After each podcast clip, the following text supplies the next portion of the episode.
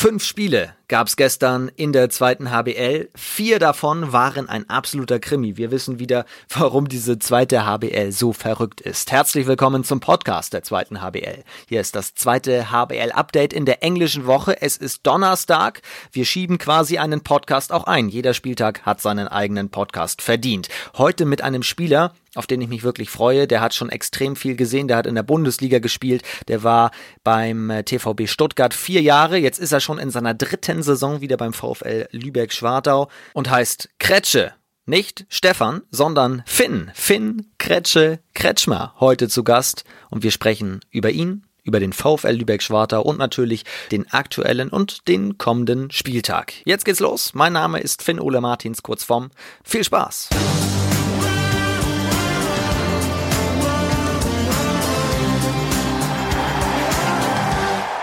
Ja, moin. Schön, dass ich hier sein darf und ich hoffe, dass das heute Spaß machen wird. Ich freue mich auch sehr. Ich grüße dich. Ich äh, bin mir sehr, sehr sicher, dass das mit dir sehr, sehr witzig wird. Äh, ihr hattet gestern auch spielfrei. Wie hast du den Abend verbracht? Wir hatten gestern Abend noch ganz normal Training und dann, glaube ich, habe ich noch abends den Kleinen ins Bett gebracht und bin dann auch selber schlafen gegangen. Du bist relativ... Äh, kann man das noch sagen, relativ frisch Papa geworden. Wie lange bist du schon Papa? Ja, der Kleine ist jetzt sechs Monate alt. Wir haben im April während der Corona-Zeit äh, unseren Sohn bekommen. Und jetzt sind wir mittendrin. also, wie geht's dir nach sechs Monaten? Oder wie geht es euch nach sechs Monaten, ist ja die wichtigere Frage. Also, der Schlafmangel, den merkt man teilweise. Aber ja, die Zeit, die war schön. Also jetzt die, diese, diese vier Monate, die wir ohne Handball hatten, war für uns super. Das ist, glaube ich, nicht normal, dass man so viel mit seinem Kind zu zweit machen kann und die haben wir auch besonders viel genutzt. Aber jetzt mit dem Rhythmus mit Handball, das hat uns, oder uns beiden hat uns Handball gefehlt, mir und meiner Frau.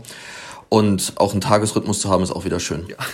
Aber gleich die wertvollste Zeit sozusagen direkt zu Beginn dann zu haben, du sprichst es schon an, ist natürlich sehr, sehr wertvoll. Wie kriegst du es denn jetzt mit dieser Doppelbelastung hin, Handball und Sohnemann? Ich glaube, wir kriegen das total gut hin. Ähm, ich habe noch während Corona mein Studium fertig gemacht und bin dann, und jetzt ich glaube, das ist erstmal eine Frage vom Rhythmus, den man erstmal bekommen muss. Und dann ist es jetzt eigentlich nur noch, wir sind jetzt gut eingespielt und haben da unsere festen Abläufe und das kriegen wir ganz gut hin. Wird er auch Handballspieler später? Legst du ihm den Ball schon in die linke Hand? Also ich gehe ganz stark davon aus, dass er Linkshänder ist. und wenn er es nicht ist, wird er Linkshänder? Muss ja. Ist, da gibt's es gar keine andere Frage. Nein. Weißt du noch, wie das bei dir war? Wann hast du den Ball zum ersten Mal in die linke Hand bekommen? Wurde das forciert? Mm, also bei mir ist das ganz verrückt. Ich schreibe und werfe mit links, aber ich mache alles mit rechts. Ich spiele Tennis mit rechts, ich spiele Fußball mit rechts. Also eigentlich bin ich nur handballerisch Linkshänder. Was war dein Papa? Rechtshänder. Vielleicht hat der es ein bisschen forciert bei dir. Kann sein, dass immer, wenn ich mit rechts einen Ball in die Hand genommen habe, gab es einen kleinen Klapser auf die Hand. Wahrscheinlich war es so. Was ist Nils für ein Händer? Rechtshänder. Also du bist der, der Linkshänder in der Family. Dein Bruder, über den sprechen wir nachher, der spielt auch in der zweiten HBL bei Elbflorenz, sind auch sehr gut gestartet in die Saison. Dein Papa war bei Minden zuletzt. Müssen wir, was heißt zuletzt? ist auch schon ein paar Jährchen dann wieder her. Darüber sprechen wir. Wir wollen aber in diesem ersten Part des Podcasts auf die aktuelle Situation in der Liga schauen, was gestern so passiert ist und wie es tabellarisch aussieht. Wir können sagen, Hamm-Westfalen ist weiterhin Tabellenerster. Das war ja so ein bisschen das Topspiel des äh, Spieltags. Bei Rimper Wölfe gespielt und 20 zu 18 gewonnen. Relativ wenig Tore. Wie hast du das Spiel gesehen? Hat dich diese geringe Anzahl der Tore überrascht?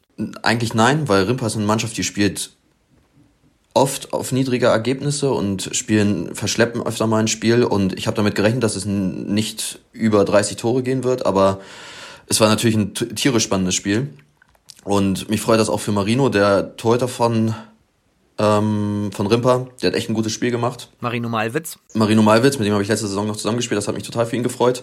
Und natürlich auf der anderen Seite mit Felix Storbeck haben sie halt eine Macht hinten im Tor. Ja, einer der ganz wichtigen Faktoren bei Hamm. Wenn du über dieses in Anführungsstrichen Verschleppen sprichst, meinst du vor allem die gute Deckung auch bei Rimper? Genau, genau, dass sie das Spiel etwas langsamer machen, damit es nicht zu vielen technischen Fehler, Tempo-Gegenstößen kommt und auf ihre Chance warten. Wie kann man als eine Mannschaft, die vor allem auf offensive Kräfte dann setzt, dagegen halten? Solche Mannschaften kannst du knacken, indem du eigentlich selber anfängst schnell zu spielen und versuchen, sie zu Fehlern zu, zu zwingen dass du dann halt mit einem starken Teuter oder auch, dass du dann halt Situationen versuchst zu schaffen, dass sie Fehler provozieren und dann halt sie damit bestrafst.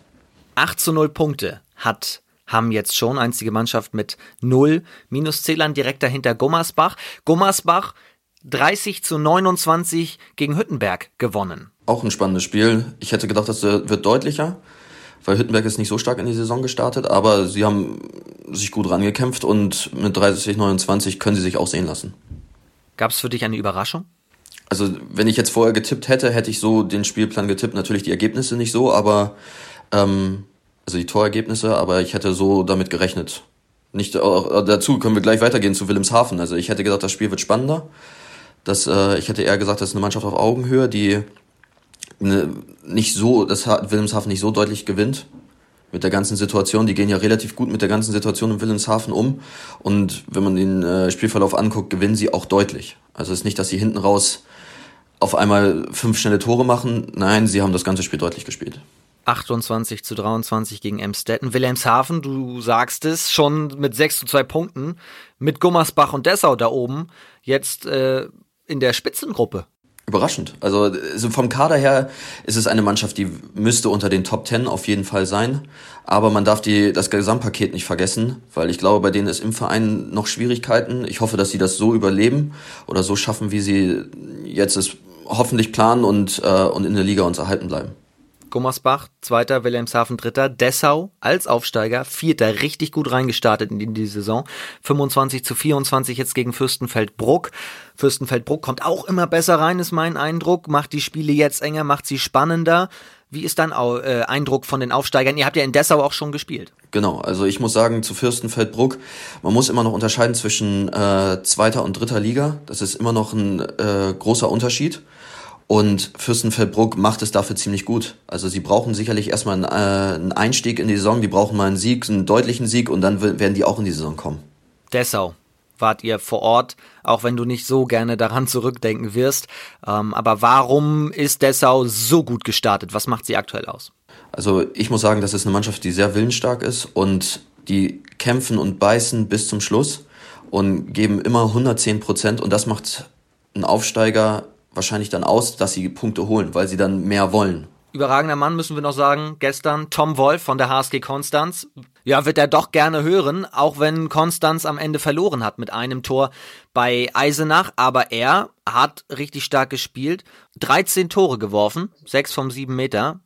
Ähm, überragender Mann gestern bei Konstanz. Eisenach sich damit quasi rehabilitiert, wenn man so will, für die Auswärtsniederlage in Schwartau. Ja, also ich glaube, für, für Eisenach war das sehr wichtig, dass sie natürlich, ich sage, rede jetzt über uns, aber wir haben dann ein starkes Spiel gegen Eisenach gemacht, haben sie kaum zum Zuge kommen lassen und jetzt, dadurch, dass sie jetzt gewinnen, ich glaube, das ist für sie wieder ein Aufschwung und haben sich nicht verkrochen und sind dann gleich wieder aufs Pferd gesprungen haben wieder Gas gegeben und gewinnen jetzt 30-29. Das ist total wichtig für sie. Und schade für Konstanz, ne? die Mannschaft macht es auch stark. Und wenn du 13 Tore machst und dann leider verlierst mit einem Tor, ist, glaube ich, doppelt ärgerlich. Konstanz jetzt 2 zu 6 Punkte. Gibt noch drei Mannschaften, die gar keinen Zähler geholt haben. Das sind Emstetten, Hüttenberg und Fürstenfeldbruck. Der Rest des Spieltags wurde verlegt. Wir können noch nicht genau sagen, was äh, am kommenden Spieltag nicht passieren wird. Wir wissen jetzt schon, das Spiel von Aue findet nicht statt. Bei den restlichen Spielen müssen wir Stand jetzt bei unserer Podcast-Aufnahme abwarten, aber natürlich gilt wie immer Gesundheit geht vor. Das ist der aktuelle Spieltag gewesen. Wir schauen nachher auf den kommenden Spieltag zum Ende dieser Folge, wollen jetzt aber natürlich auf den Start explizit vom VfL schauen und auf dich nach einem kurzen Break. Finn Kretsche Kretschmer heute zu Gast, freue ich mich sehr. Kretsche wirst du auch im Team genannt, oder? Genau, also meine Mitspieler nennen mich Kretsche. Und in Stuttgart wurde ich Finchy genannt von American Pie. Kennt ihr noch den Finchmeister? Das fanden die auf jeden Fall extrem witzig. ja. Da, ach so, gab es da American Pie Fans im Team? Ich weiß nicht, da gab es für alles Spitznamen, aber es war nicht die. Es, man wurde meistens nicht versüßlich genannt. Ich hieß da nicht Finny, sondern Finchy. Oder wenn man jetzt Manu Spät hatte, der hieß Omel. Also jeder hatte einen besonderen Spitznamen. Kretsche liegt ja eigentlich nahe. Jetzt gibt es natürlich äh, eine zweite, nicht ganz unbekannte Handballpersönlichkeit in Deutschland, die zwar anders geschrieben wird. Du wirst mit TSCH geschrieben. Gibt es denn aber irgendeine Anekdote, die du uns vielleicht verraten kannst, wo es mal zur Situation kam, dass irgendein Handballfan, ja, weiß ich nicht, dich, dich verwechselt hat oder geda kurz gedacht hat, hm, Kretsche, kenne ich den Namen. Also es passiert öfter sogar. Also dadurch, dass Stefan Kretschmer nicht so unbekannt ist, kommt, aber viele nicht wissen, dass, wie man ihn schreibt. Kann ich, bestes Beispiel, letzte Woche kamen die Handwerker zu uns und mussten was heile machen. Dann kam er rein und man hat schon gesehen, dass er überlegt hat, aber sich einfach nicht getraut hat zu fragen, bis er dann irgendwann, bis er dann irgendwann kam und hat nur gefragt, der Kretschmer ist aber älter, oder? und da habe ich nur dann, ich, dann habe hab ich schon gemerkt, ich wusste auch, was er hinaus will. Dann habe ich gesagt, ja, ja, der, der ist älter. Dann habe ich ihm irgendwann einen Kaffee angeboten, haben wir ein bisschen, habe ich ihm das gezeigt, alles, was gemacht werden musste. Und dann hat man aber gesehen bei ihm, dass er noch weiter fragen wollte und dass für ihn das Thema nicht durch war. Und fragt dann, sind aber jetzt nicht der Sohn. und da habe ich dann gesagt, nein, und schreibt man auch anders, wir sind nicht miteinander verwandt, wir betreiben nur den gleichen Sport. Weder verwandt noch verschwägert. Wobei, das habe ich nur hier, äh, vorhin ganz kurz angedeutet, dein Papa war auch Bundesligaspieler. Genau, der hat äh, in Minden, sogar kurz in Schwartau hat er auch gespielt. Mhm, okay. Der hat dich dann auch zum Handball so ein bisschen gebracht. Ja, ich glaube, bei uns, bei meinem Bruder und mir war es genau gleich. Also wir sind, beide waren dann, mein Vater war noch nicht so alt und hat dann, wir beide wollten halt sein wie Papa, waren dann auch bei jedem Spiel mit, Auswärtsspiele mit Mama mitgefahren und äh, ich glaube, das liegt dann nahe, wenn man viel dann in den Hallen ist und das alles so erlebt, möchte man halt auch Handball spielen. Du hast angefangen bei Strand 08 an der Ostseeküste. NTSV Strand 08. An der Ostseeküste und dann, mit wie vielen Jahren bist du zum ersten Mal nach Schwartau gegangen? Weil das ist ja in der Nähe. Genau, also ich bin, wir, es gab dann so eine Kooperation mit NTSV Strand 08, den Dorf, also die Vereine haben sich so ein bisschen zusammengetan und die Spieler mit Potenzial sind dann nach Schwartau gewechselt. Und dann habe ich mit, glaube ich, mit 17 das erste Mal bei Schwartau mittrainiert und bin dann mit 19 nach Stuttgart gewechselt. Zwischendurch gab es aber sogar mal ein Jahr Internat in Magdeburg, oder? Stimmt, ich bin mit, boah, da war ich 15, 16, habe ich ein Jahr in Magdeburg gespielt und dann gab es von Schwartau, die mich dann gefragt haben, ob ich nicht hier Schule fertig machen will und dann halt im Bundesliga-Kader mitspielen. Und die Option wollte ich dann auch nutzen, weil ich aber auch nach Hause wollte zu meiner Familie. Das, ich habe schnell gemerkt, dass das nichts für mich ist. Und dann habe ich da Schule fertig gemacht und bin dann äh, zu Schwartau gegangen. Bei wem war es zuerst absehbar, das geht hoch bis in die Bundesliga? Bei dir oder bei deinem Bruder? Also ich würde sagen, bei meinem Bruder erstmal, weil er älter war und auch von der körperlichen Statur. Ich war relativ früh, war ich, äh, fr früher war ich noch relativ schmächtig und klein. Dann habe ich einmal einen Sprung gemacht und bin dann ein bisschen größer geworden. Und bei Nils, der hat ja dann äh, mit, ich war zusammen mit Nils in Magdeburg. Der hat mit ihm das da zu Ende, der hat das da noch sein Abi da gemacht und war dann auch in Schwartau. Da habe ich mit ihm ein Jahr zusammen gespielt. Und er ist dann zu den rhein löwen gewechselt. Und dann über den Umweg, Umweg in Anführungsstrichen, Großwallstadt, äh, nach Dresden. Ja, da haben wir noch, dazwischen haben wir noch eine halbe Saison zusammen in Stuttgart gespielt. Ja. Ich bin mit ihm zusammen sogar noch aufgestiegen in die erste Liga. Ihr habt ein sehr gutes Bruderverhältnis. Ich würde sagen, also ich würde sagen, Nils und ich sind beste Freunde. So, wenn ich was habe, rufe ich Nils an. Ist auch gegenseitig, also wir wissen, glaube ich, alles voneinander. Wie oft seht ihr euch? Ich meine, die Entfernung Schwartau, Dresden ist ja nicht gleich um die Ecke. Ja, also das früher war es mehr, jetzt ist es natürlich schwieriger. Jetzt mit Kind ist es allgemein allgemein schwieriger geworden. Aber in der Corona-Zeit war Nils auch ähm, hier in, in Timdorf und hat bei meinen Eltern gewohnt mit seiner Freundin. Und da war es dann wieder mehr. Man hat dann, das hat man auch, wir haben es auch beide gesagt, das haben wir schon vermisst, diese Zeit zu zweit oder dass wir beide mal wieder was unternehmen.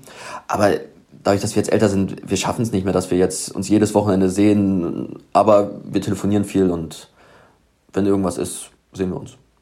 Gebt ihr euch auch gegenseitig Tipps oder Ratschläge oder ärgert euch und sagt, das hättest du letzte Woche aber besser machen sollen oder ey, was war das denn für ein cooler Treffer von dir? Also ja, also sowas schon. Tipps eher weniger, weil da, weiß ich nicht, da sind wir auch, die Positionen sind so unterschiedlich. Ich glaube, wenn ich Nils sage, ja, auf Rückraum links, ne, da musst du oben lang werfen. Oder wenn er sagt, Finn, da musst du, da musst du Dreher machen, da gucke ich ihn an und sage, Nils, also komm, jetzt ganz ehrlich.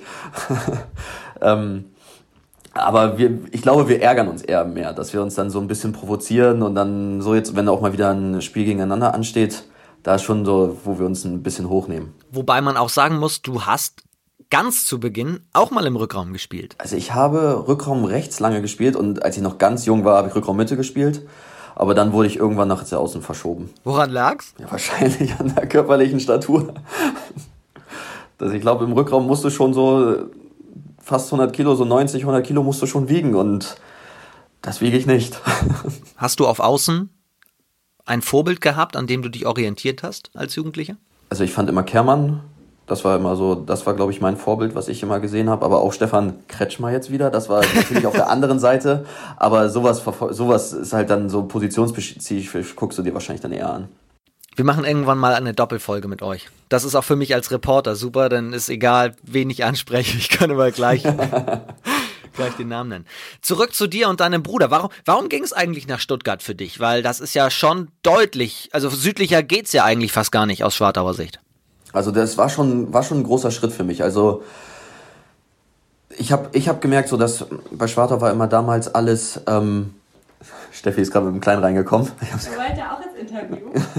ja, liebe Grüße, doch klar. Direkt reinkommen hier, der kommt mal her. da. Das kenne ich nicht.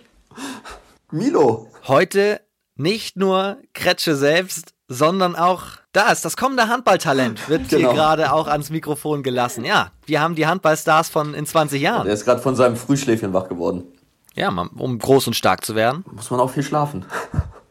genau. Wo waren wir gerade stehen geblieben? Dass der Schritt für dich nach Stuttgart schon ein deutlicher war. Ja, also das, äh, ich, äh, das war bei, ich muss sagen, bei Schwartau war immer das, die wir haben immer um Platz 10 gespielt. Es war immer so, wir waren eine Mittelfeldmannschaft. Und dann habe ich von, Schwar äh, von Stuttgart damals das Angebot bekommen. Die haben gefragt, da war für mich keine, da habe ich nicht lange überlegt und für mich war sofort, ich werde das zu 100 Prozent machen, weil ich auch ähm, jetzt den Schritt Profi-Handball unbedingt machen wollte, um einfach das auch mal zu erleben. Und ich hatte, die haben mir halt die Chance gegeben, dass ich sofort erster Mann, äh, erster Mann bin und das war dann für mich klar, dass ich das dann mit, mitmachen möchte. Und weil ich halt auch, die Mannschaft wollte, das klare Ziel war Aufstieg. Und das war für mich dann auch, dann will ich das auch unbedingt dabei sein. Du hast gerade genau diese Phase damals erwischt, oder? Wo Bittenfeld ich, ja, genau. auf dem Weg war, in Anführungsstrichen als Dorfverein, in der, in der Kooperation mit Stuttgart, äh, sich Richtung Profitum zu bewegen. Genau, also ich bin dahin und das war dann, bin ich gleich mit im ersten Jahr mit der Mannschaft aufgestiegen. Der Umbruch, sagen wir mal, war, glaube ich, zwei, drei Jahre vorher. Und dann war schon, haben wir schon in der Scharena gespielt, nicht mehr in der Gemeindehalle, in der Kleinhalle in, in Bittenfeld, sondern in Stuttgart in der Scharena und die großen Spiele in der Porsche Arena. Und das war, das ist sowas, ich glaube, wenn du einem 19-Jährigen erzählst, du hast die Chance vor 6000 Leuten zu spielen, dann sagst du nicht nein. Dann kam dein Bruder auch dazu, beziehungsweise zeitgleich? Der kam zur Rückrunde die, wir hatten da drei, vier Verletzungs verletzte Spieler und die brauchten noch äh, in der Abwehr und im Rückraum äh, Ersatz. Und Nils ist dann noch nach Stuttgart in der Rückrunde gekommen. Habt ihr damals auch zusammen gewohnt eigentlich, wenn er dann auch zu dir kam? Ja. Ja, wir haben ich glaube, drei Monate haben wir zusammen gewohnt. Wie läuft das dann ab? Habt ihr denn auch, da habe ich jetzt in der letzten Folge mit Patrick und Ian Hüter drüber gesprochen, ob die beim Frühstückstisch dann auch Salzstreuer nehmen und einzelne Szenen nochmal nachstellen vom Spiel und das alles nochmal besprechen? Ja, schon. Also teilweise da, natürlich, wir sind dann zusammen zum Training, haben viel über Handball geredet. Ich glaube, Spiel 10 haben wir nicht nachgestellt. Aber es kam dann aber schon manchmal so Situationen, Finn, was hast du eigentlich da gemacht? Weil wir dann morgens haben wir uns meistens das Spiel dann gemeinsam angeguckt, also nochmal das Spiel vom vorigen Tag. Und dann kam schon mal so, guckst du zu Nils rüber, wenn ich einen daneben geworfen habe, guckt Nils rüber, schüttelt nur im Kopf. und ja, also es war aber eine spannende Zeit, aber eher, dass wir beide nochmal zusammen wohnen. Das ist, oder zusammen gewohnt haben, das ist, glaube ich, das Coole, weil das, wir haben dann in Magdeburg haben wir ein Jahr zusammengelebt und dann nochmal mit meiner Freundin zusammen damals noch. Es war schon eine coole Zeit. Es hat total viel Spaß gemacht. Was war sportlich gesehen die, das schönste Erlebnis damals? War es der Aufstieg oder gab es auch nachher in der Bundesliga ein Highlight-Erlebnis? Also natürlich für mich sportlich war der Aufstieg schon das mit einer der größten Sachen, die man erlebt, wenn dann auf einmal, ich weiß nicht, die Bilder habe ich immer noch im Kopf. Du bist halt du gewinnst, wir haben in Hüttenberg gewonnen, sind aufgestiegen und dann steht auf einmal ein ganzes Dorfkopf. Ne? Das, weil Bittenfeld ist schon noch in Stuttgart, muss man dazu sagen, die haben die Abkapselung zu Bittenfeld nie gemacht, dass du immer noch die, der, das Dorf Bittenfeld ist immer noch dabei gewesen. Und dann ist auf einmal ein ganzes Dorf, sind wir mit Heuwagen durch die Gegend gefahren und das war schon, das war ein Riesenerlebnis. Aber man muss auch sagen, du hast die Chance gegen Kiel, Flensburg oder in der Porsche Arena gewinnst du auf einmal ein knappes Spiel. Wir haben, ich weiß noch, ich glaube, das war 26, 26. Dezember 2018 gewinnen wir gegen Leipzig und das in der Porsche Arena und das war auch ein Riesenerlebnis. Hast du da nicht schon für Schwadau gespielt? Dann war es 2017. 2017. Aber ein halbes Jahr später der Schritt tatsächlich nach Schwartau. Auch da gibt es ja eine kleine Parallele dann nämlich dort auch gerade Ende 2017 der Zusammenschluss sozusagen der beiden Namen Lübeck und Schwartau, um eben die gesamte Region zu bündeln. Aus deiner Sicht, auch wenn du der Spieler bist auf der Platte, aber inwiefern sollte ein Verein so einen Schritt tun? Also ich finde das enorm wichtig. Also du hast halt, die meisten Vereine sind halt, haben ihre Wurzeln in irgendeinem kleineren Verein und sie müssten, um wirtschaftlich Bestand zu haben, weil es geht natürlich jetzt, die Liga ist stärker geworden, äh, die Spieler werden, es wird immer mehr, sag ich mal.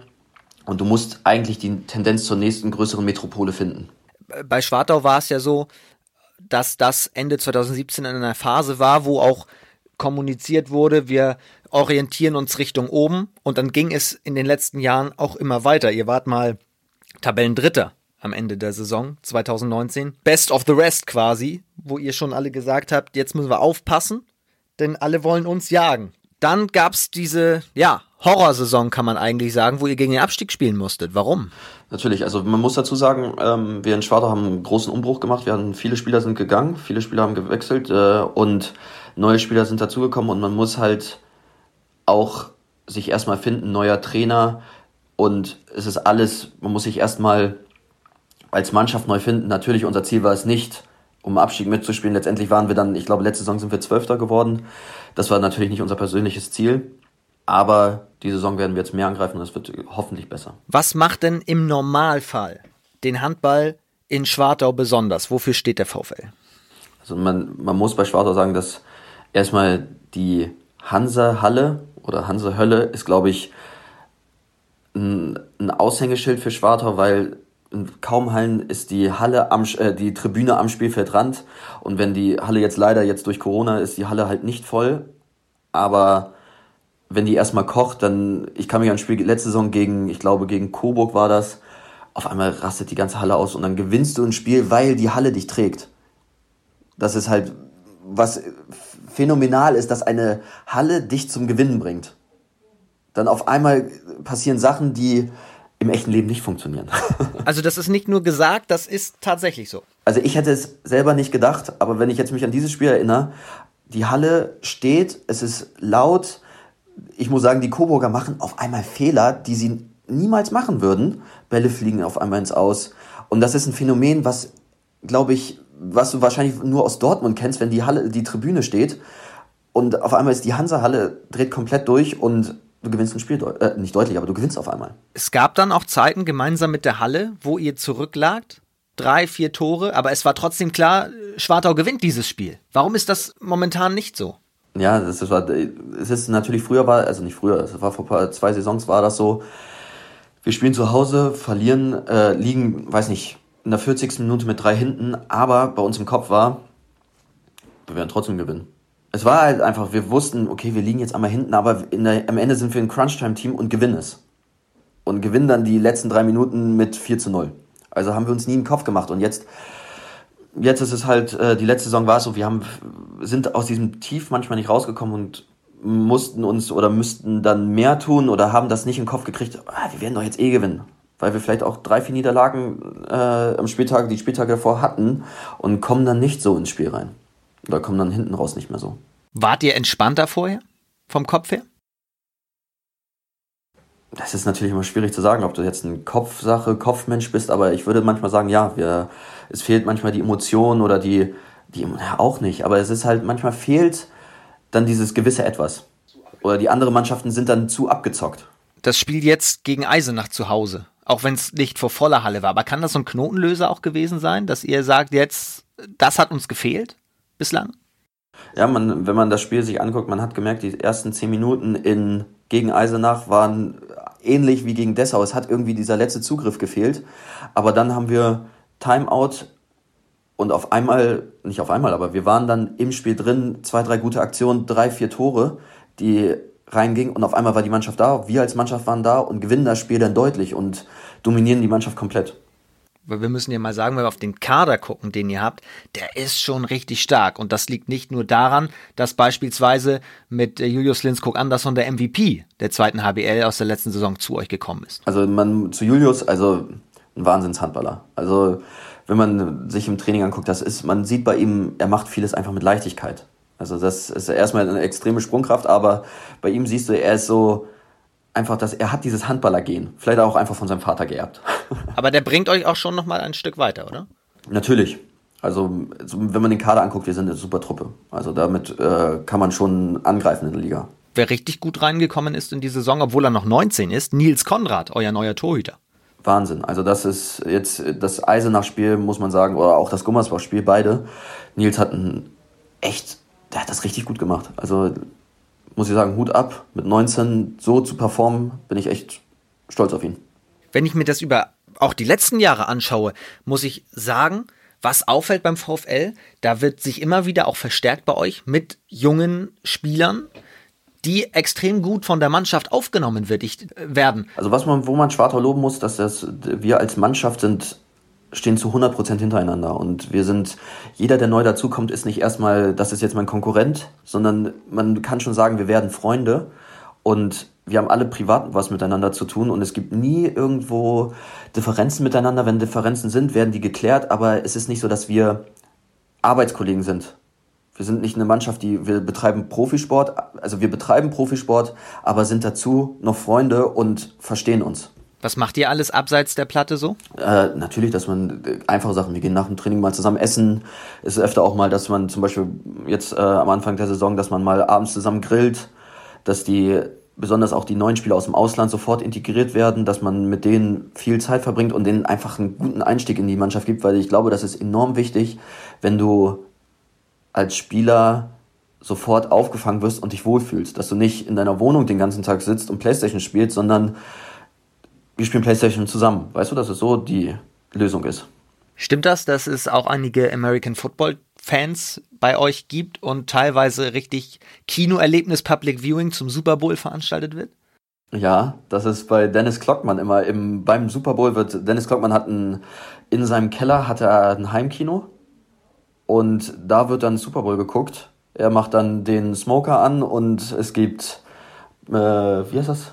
Pull and Perk? Oder ach, keine Ahnung, irgendwas. Pulled, Pulled Pork. Ja, genau. Das gibt's bei Dennis. Und dann äh, macht er ein kleines Buffet für uns und dann äh, versuchen wir die Zeit zu überbrücken bis zum, äh, zum Anpfiff und dann gucken wir Football zusammen. Zurück zum Handball. Wie seid ihr insgesamt jetzt mit dem Start zufrieden? Also ich glaube, prinzipiell können wir erstmal zufrieden sein. Wir haben das Spiel gegen Gummersbach gut gespielt, aber Gummersbach war halt stärker. Die haben das dann am Ende gut runtergespielt. Ähm, Dessau sollten wir, gar, sollten wir sofort aus dem Kopf kriegen, weil das war nicht unser Anspruch. Und dann halt das Eisenach-Spiel. Vielleicht war das ein Brustlöser, dass wir das brauchten, dass wir so in die, dass so einen Saisonstart brauchten wir vielleicht am ersten Spieltag, dass wir sehen, was wir eigentlich können. Weil durch äh, die ganzen, wir hätten jetzt eigentlich auch noch vor dem Saisonstart ein Spiel gegen Hamburg gehabt, das war Corona-bedingt halt, äh, wurde halt abgesagt. Und vielleicht hätten wir das gebraucht am ersten Spieltag, aber nichtsdestotrotz, die zwei Spiele haben wir verloren am Anfang und jetzt gegen Wilhelmshaven wird halt der nächste Schritt gegangen. Gucken wir gleich noch drauf. Ein Wort noch zu Piotr Pschiwecki als Trainer. Wie tickt er so? Also Piotr ist, äh, ich muss sagen, menschlich ist er eine Eins. Also der ist extrem witzig, also ein wirklich witziger Trainer. Aber man muss dazu sagen, er ist ein akribischer und professioneller Trainer. Also er ist, ich glaube, videotechnisch ist er, weiß er alles, bereitet die Mannschaft sehr gut vor und Dazu noch, ich glaube, er ist mit einer der fittesten aus unserer Mannschaft. Wie zeigt sich das denn? Spielt er auch mal beim Fußball mit? Also im Kraftraum, im Kraftraum ist er extrem stark. Also er trainiert mit bei uns, wenn wir Krafttraining machen. Da hat er gut was auf, den, auf der Bankdrücken. Beim Bankdrücken gibt er gut Gas. Und lauftechnisch kann er auch noch echt viel. Könnte er auch nochmal reinkommen dann in der Crunch-Time? Ey, wir haben ihn schon mehrfach gefragt, ne? Aber er, seine Antwort war, meine Frau würde mich umbringen, wenn ich jetzt nochmal Handball spielen würde. um Gottes Willen. Das wollen wir natürlich verhindern. Er soll uns sehr gerne in der zweiten HBL noch lange äh, zur Verfügung stehen. Also ich würde ihn gerne mal hier im Podcast sehen. Ja, das kriegen wir bestimmt mal hin. Vielleicht, um Sie ein bisschen zu beruhigen, könnt ihr einfach ein bisschen Marzipan mitbringen. Denn abschließend möchte ich noch von dir wissen, es gibt die Anekdote, dass als du in Stuttgart gespielt hast, ähm, du der Marzipanbeauftragte warst. Stimmt das? Ja, also es, es, es gab ein, zwei Naschkatzen bei uns in der Mannschaft. Und ähm, ich musste dann öfter meine Mutter einmal schreiben, dass sie mein Paket mit Marzipan runterschicken soll. Was hast du jetzt für ein Amt im Team? Ich bin der Veranstaltungswart. Also ich kümmere mich um jegliche Veranstaltungen während Trainingslager, wenn wir einen Mannschaftsabend planen oder mal essen gehen oder wie zum Beispiel eine Teambuilding-Maßnahme, darum kümmere ich mich. Ich brauchte irgendwas, was, weil ich sehr vergesslich bin, brauchte ich irgendwas, wo ich nicht so viel falsch machen konnte. wer ist denn, wer ist der Kabine-DJ? Markus Hansen. Wie macht er das? Es gab Startschwierigkeiten, aber jetzt hat er ein gutes Mittelmaß gefunden. Wie zeichnen sich denn Startschwierigkeiten als Kabinen-DJ aus? Es wurde zu ruhige und emotionale Musik gespielt und das wurde dann geändert und wurde dann, hat er sich nochmal Gedanken gemacht und hat dann sehr gute neue Lieder gefunden. Wenn du Kabinen-DJ wärst, nicht, dass wir dich da jetzt ins Spiel bringen wollen, auf gar keinen Fall, aber wir haben. Auf gar keinen Fall. wir haben ja die Spotify-Playliste der zweiten HBL-Stars Kabinenfunk. Die könnt ihr alle mal auschecken, wenn ihr diese Folge abgehört habt. Da kann jeder Spieler ein paar Lieder, ein paar Songs, die er sehr gerne hört vor einem Spiel, um sich auch hochzufahren, raufpacken. Welche Songs würdest du auf unsere Playliste packen? Also als erstes würde ich von Fort Minor Remember the Name nehmen. Ja, oh ja, das ist sehr motivierend, oder? Das ist sehr motivierend. Auch vom Text her. Genau. Und um ein bisschen die Stimmung hochzukriegen, würde ich von Tony D 100 Meters nehmen. Ist ein etwas älteres Lied, aber auch sehr motivierend. Hörst du es dann eher auf deinen eigenen Kopfhörern oder wird das in der ganzen Kabine abgefeuert? In der ganzen Kabine natürlich. Also mit ordentlich Wumms. Mit ordentlich Wumms. Was bist du insgesamt für ein Spieltagstyp? Wie, wie bereitest du dich am Spieltag aufs Match vor? Ja, also das erste Mal, ähm, morgens gehe ich eigentlich relativ lange mit meiner Frau und meinem Kind spazieren und den Hunden. Und dann relativ ruhig eigentlich. Ich mache dann meistens noch einen Mittagsschlaf, esse richtig und dann äh, fahre ich relativ früh schon in die Halle, weil ich glaube, die Zeit brauche, um mich aufs Spiel vorzubereiten. Du bist ein absoluter Familienmensch, oder? Wenn du sagst, du äh, hast oder deine schönste Zeit war, mit deinem Bruder zusammenzuleben, jetzt äh, Frau, Kind und Hunde, dass die dich, ja, dir die Kraft geben sozusagen für den Spieltag, das ist dir schon extrem wichtig, oder? Ja, also ich würde auch der Schritt nach Schwartau war ein Grund, weil wir Familie hier haben. Steffi kommt auch von hier. Und für uns beide, als das Angebot von Schwartau kam, ist natürlich die Verlockung groß. Ich habe vier Jahre in Stuttgart gespielt und die Chance, wieder zu Hause zu leben und der Schritt in Schwartau geht weiter nach vorne und ist weiter nach vorne gegangen. Und da war für mich dann das schon nicht so schwer, sich für Schwartau zu entscheiden. Und wir entscheiden uns jetzt für den Ausblick auf den kommenden Spieltag. Und da musst du natürlich auch tippen. Jetzt nach einem kurzen Break. Ihr spielt zu Hause gegen Wilhelmshaven. Das haben wir schon gehört, letztes Heimspiel gewonnen gegen Eisenach und jetzt unter der Woche pausiert. Vorteil? Ich denke, ja, wir haben Vorteil, weil die Belastung ist hoch, ähm, wenn man alle drei Tage spielt. Oder in dem Fall vier Tage. Ich denke, wir werden das gewinnen mit dem Spiel gegen Eisenach im Rücken werden wir das gewinnen. Ihr seid gewarnt, hast du schon gesagt. Wilhelmshaven starker Aufsteiger. Wilhelmshaven ist natürlich drin, ne? Die haben absolut den Rhythmus gerade. Genau, also die, man sollte sie nicht unterschätzen. Auch vom Kader her sind sie echt gut, aber ich glaube durch, aber wir trainieren diese Woche auch echt gut. Also man ist natürlich wieder spekulativ, aber es ist, wir werden das gewinnen. Wie muss man denn gegen Wilhelmshaven spielen, um die zwei Punkte zu behalten? Also man muss die, sag ich mal, Shooter in den Griff kriegen mit Spolo, Konitz und Drexler haben sie drei ordentliche Waffen im Rückraum und die muss man in den Griff kriegen. Also mit Torhüter und Abwehr kann man das gewinnen. Wir schauen nochmal auf euch, auf den VfL. Ihr habt natürlich auch wieder mal, müssen wir sagen, ein bisschen Verletzungspech sozusagen. Ähm, aber im Optimalfall, jetzt nicht nur unbedingt aufs Wilhelmshaven-Spiel geschaut, sondern im Optimalfall, was zeichnet das Handballspiel von euch aus? Wie wollt ihr auftreten? Also unser, was uns auszeichnet, ist natürlich die Zusammenarbeit zwischen Abwehr und Torhüter. Dass du dann halt mit Dennis Klockmann oder jetzt Kon Konrad im Tor hast du zwei sehr gute Torhüter und wenn wir mit der Abwehr dann versuchen wir die Gegner unter 24 Tore zu halten und dann wenn man über 24 Tore, wir werfen über 24 und dann gewinnen wir das. Und im Angriff haben wir halt mit Julius einen wirklich sehr spielstarken Rückraum Mitte, der das Spiel auch sehr gut lenkt, mit Markus Hansen zusammen. Deswegen glaube ich, dass da schon eine gute Mischung finden werden wir finden oder haben wir gefunden. Absolutes Topspiel des Wochenendes vom Spielplan her natürlich Lübbecke gegen Bietigheim. Wobei auch da, wie gesagt, wir wissen nicht genau, was stattfindet, was nicht stattfindet. Aber unabhängig davon, Lübbecke, Bietigheim, zwei Teams, die ja auch von vielen als die Favoriten angesehen werden. Würdest du da mitgehen und wenn die aufeinandertreffen, wer gewinnt? Also ich gehe auf jeden Fall mit. Ähm, Bietigheim ist immer eine Mannschaft, die oben mitspielt. Mit äh, der Kader. Schade, dass Mimi raus ist. Ähm, aber die haben sich mit dem äh, von, von Wilhelmshaven gut verstärkt. Und ich glaube, dass Bietigheim das gewinnen wird. Du meinst mit Juan de la Peña. Guck mal auf die weiteren Begegnungen, die der Spieltag hergibt, sozusagen. Also wir befinden uns jetzt mal ein bisschen in der Theorie. Hamm zu Hause gegen Dessau. Ich würde mich freuen, wenn Dessau das gewinnt, weil die sind wirklich eine Mannschaft, die wirklich kämpft, aber ich glaube, sie werden es sehr schwer haben, weil Hamm zu Hause spielt und auch einen sehr guten Saisonstart hingelegt haben und deswegen lege ich mich auf Hamm fest. Gelingt Hüttenberg der erste Saisonsieg gegen Elbflorenz? Ich bin leider für meinen Bruder, also Dresden gewinnt es. Akzeptiert, das ist akzeptiert. Dann gibt es ein bayerisches Duell. Fürstenfeldbruck gegen Rimpa. Das wird ein schönes Spiel, glaube ich. Ähm, nach der schwachen, äh, nach der schwachen, nach der engen Niederlage gegen ähm, Hamm, denke ich mal, wird Rimpa das gewinnen. Dormagen versus Ferndorf. Solange das Spiel stattfinden wird, gehe ich davon aus, dass ähm, Ferndorf das gewinnen wird. Dann schauen wir auf äh, Emstetten. Emstetten hat natürlich einen sehr schwierigen Gegner vor der Brust mit Gummersbach, gelingen trotzdem die ersten zwei Punkte. Ja, Emstetten ist immer eine Mannschaft für äh, eine Überraschung. Deswegen glaube ich, dass Emstetten das gewinnen wird. Es wird extrem schwer. Aber Emstetten ist eine Mannschaft, die verliert drei Spiele und gewinnt auf einmal. Und dann auch gegen eine Mannschaft wie Gummersbach, die absoluter Aufstiegskandidat ist. Also ich gehe mit Emstetten. Okay, ist eine Ansage. Werden Sie in Emstetten sehr gerne hören. Und sollte es stattfinden. Also warte, ich hoffe, dass Konstantin Mader dazu hört. Ich zähle auf dich, ne? Liebe Grüße an dieser Stelle. Was erwartest du speziell von ihm? Ja, also mindestens 25 Prozent. Gehaltene Bälle. Liebe Grüße. Großwallstadt gegen Hamburg. Sollte es stattfinden? Ähm, das wird der HSV gewinnen. Also es wird ja auch irgendwann stattfinden. Im, im Zweifel wird so etwas nachgeholt.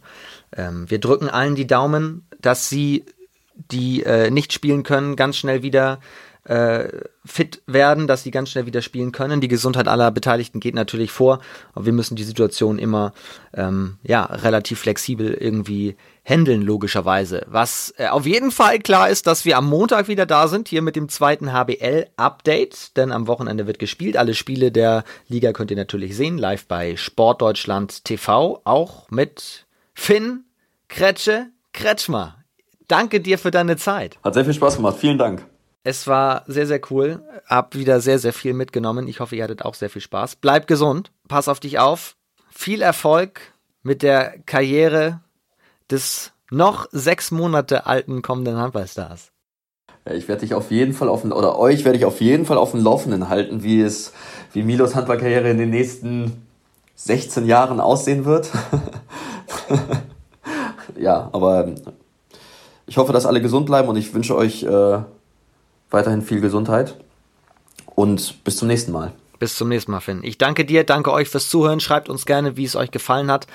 Und wir hören uns am Montag wieder hier beim zweiten HBL-Update. Bis dahin, liebe Grüße. Ciao.